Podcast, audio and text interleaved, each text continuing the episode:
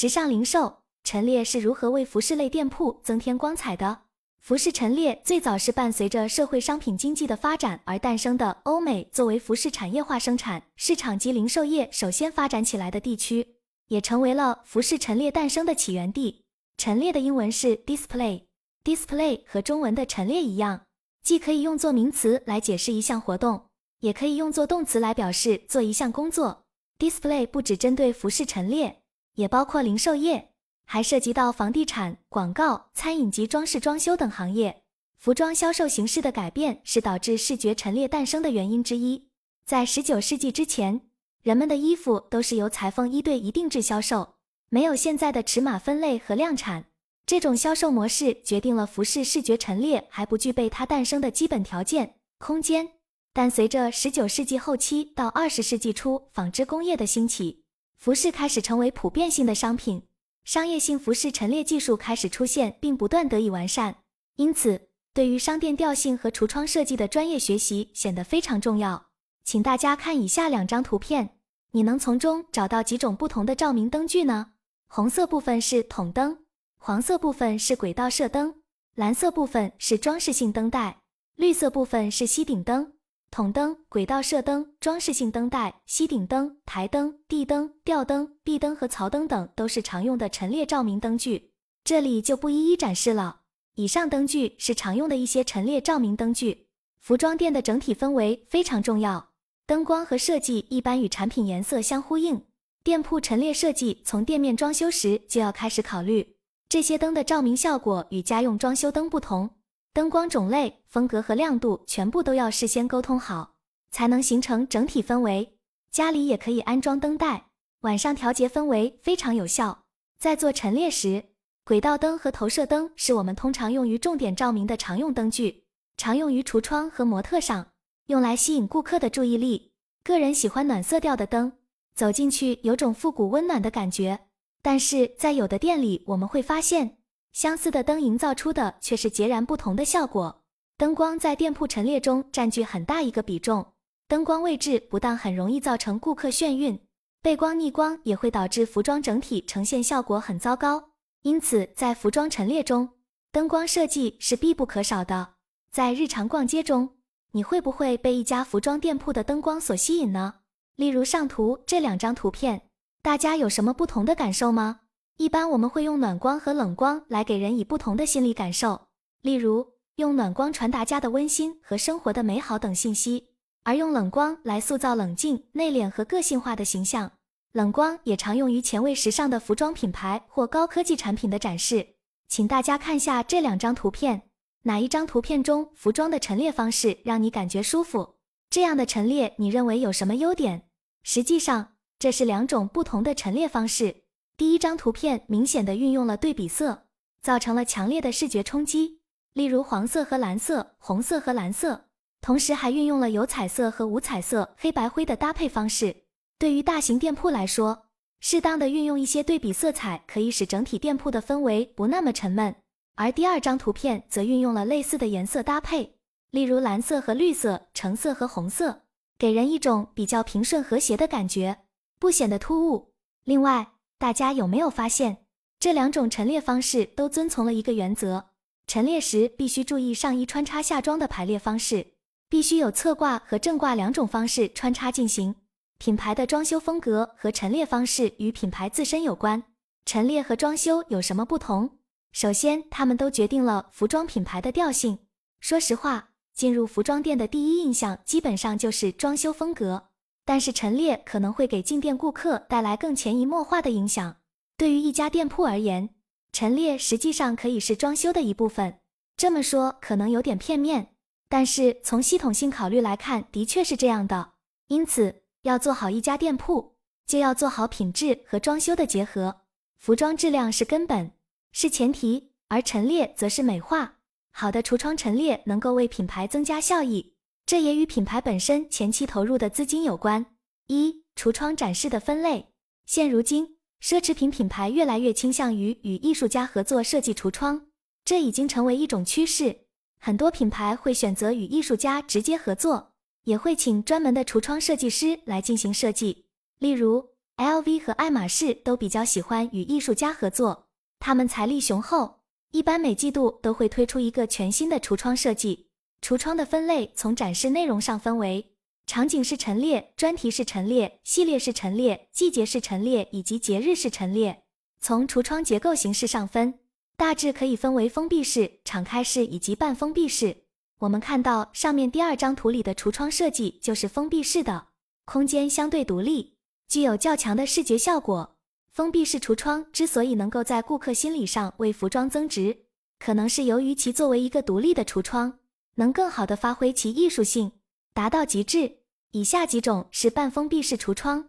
半封闭式橱窗没有完整的隔离橱窗与店内空间的隔板，但有展示道具等会将橱窗与店内空间分离。上面两图展示的是敞开式的橱窗，敞开式橱窗空间与店内空间相连，可以直接看到店内的空间。二、橱窗展示的功能，橱窗展示有什么样的功能呢？以下是我的总结：一、很好的展示品牌及企业文化的形象；二、展示商品信息，通过灯光、道具、色彩等方式，创造出独特的视觉效果，使消费者能够萌发购买欲望；三、可以美化环境。让整个城市的风貌焕发光彩。贵阳买手店店名叫 Black Stones，店铺的整体风格很特别。另一家成都买手店 Moon the Space，通过这两家店铺的整体风格，我们能明显感觉到买手店之间的风格非常鲜明，各有不同，视觉上非常吸引顾客眼球。道具与橱窗个性感十足，买手店会吸引 KOC，建立当地信誉。令人难忘的店内体验和引人入胜的店面设计，也能提供建立粉丝基础和在线吸引消费者的机会。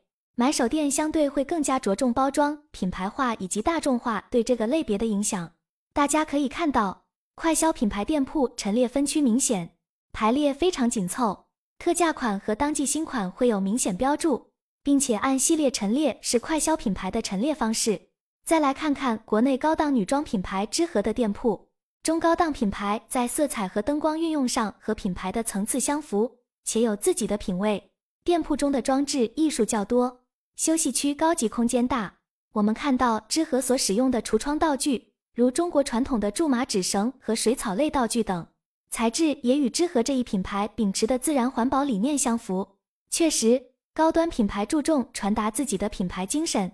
知和的陈列方式相比其他紧凑的快消品牌而言较为松散。会依靠环境、空间和道具营造出氛围感，而奢侈品品牌的店铺视觉效果会更强烈。在国内奢侈品消费中，包包往往比服装更畅销。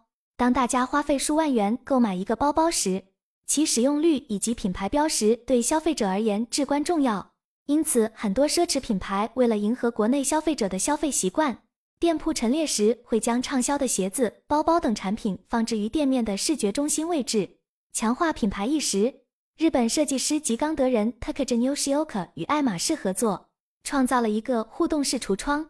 这个装置由两位模特的短视频组成，每位模特会不断的对丝巾吹气，让它们在风中飘动，以展现丝巾的自然之美。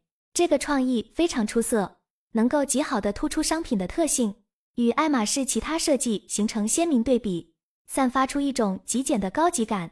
大家在做橱窗陈列时，可以考虑几种方向：创意式、交互式、科技感、新材料和可持续环保。二、分享书籍、公众号以及博主。这是我的一些分享书籍：配色设计原理、色彩艺术、色彩的一百年、品牌服装视觉系列、陈列设计从入门到精通等。公众号：中赫时尚、Cohim、陈列共和、米尚利零售设计网等。博主：斑马视觉。陈列培训，AHA Studio，亲密鳗鱼，中三来了等。庄主总结：一、服装陈列设计。一、起源：服饰陈列最早是伴随着社会商品经济的发展而诞生的。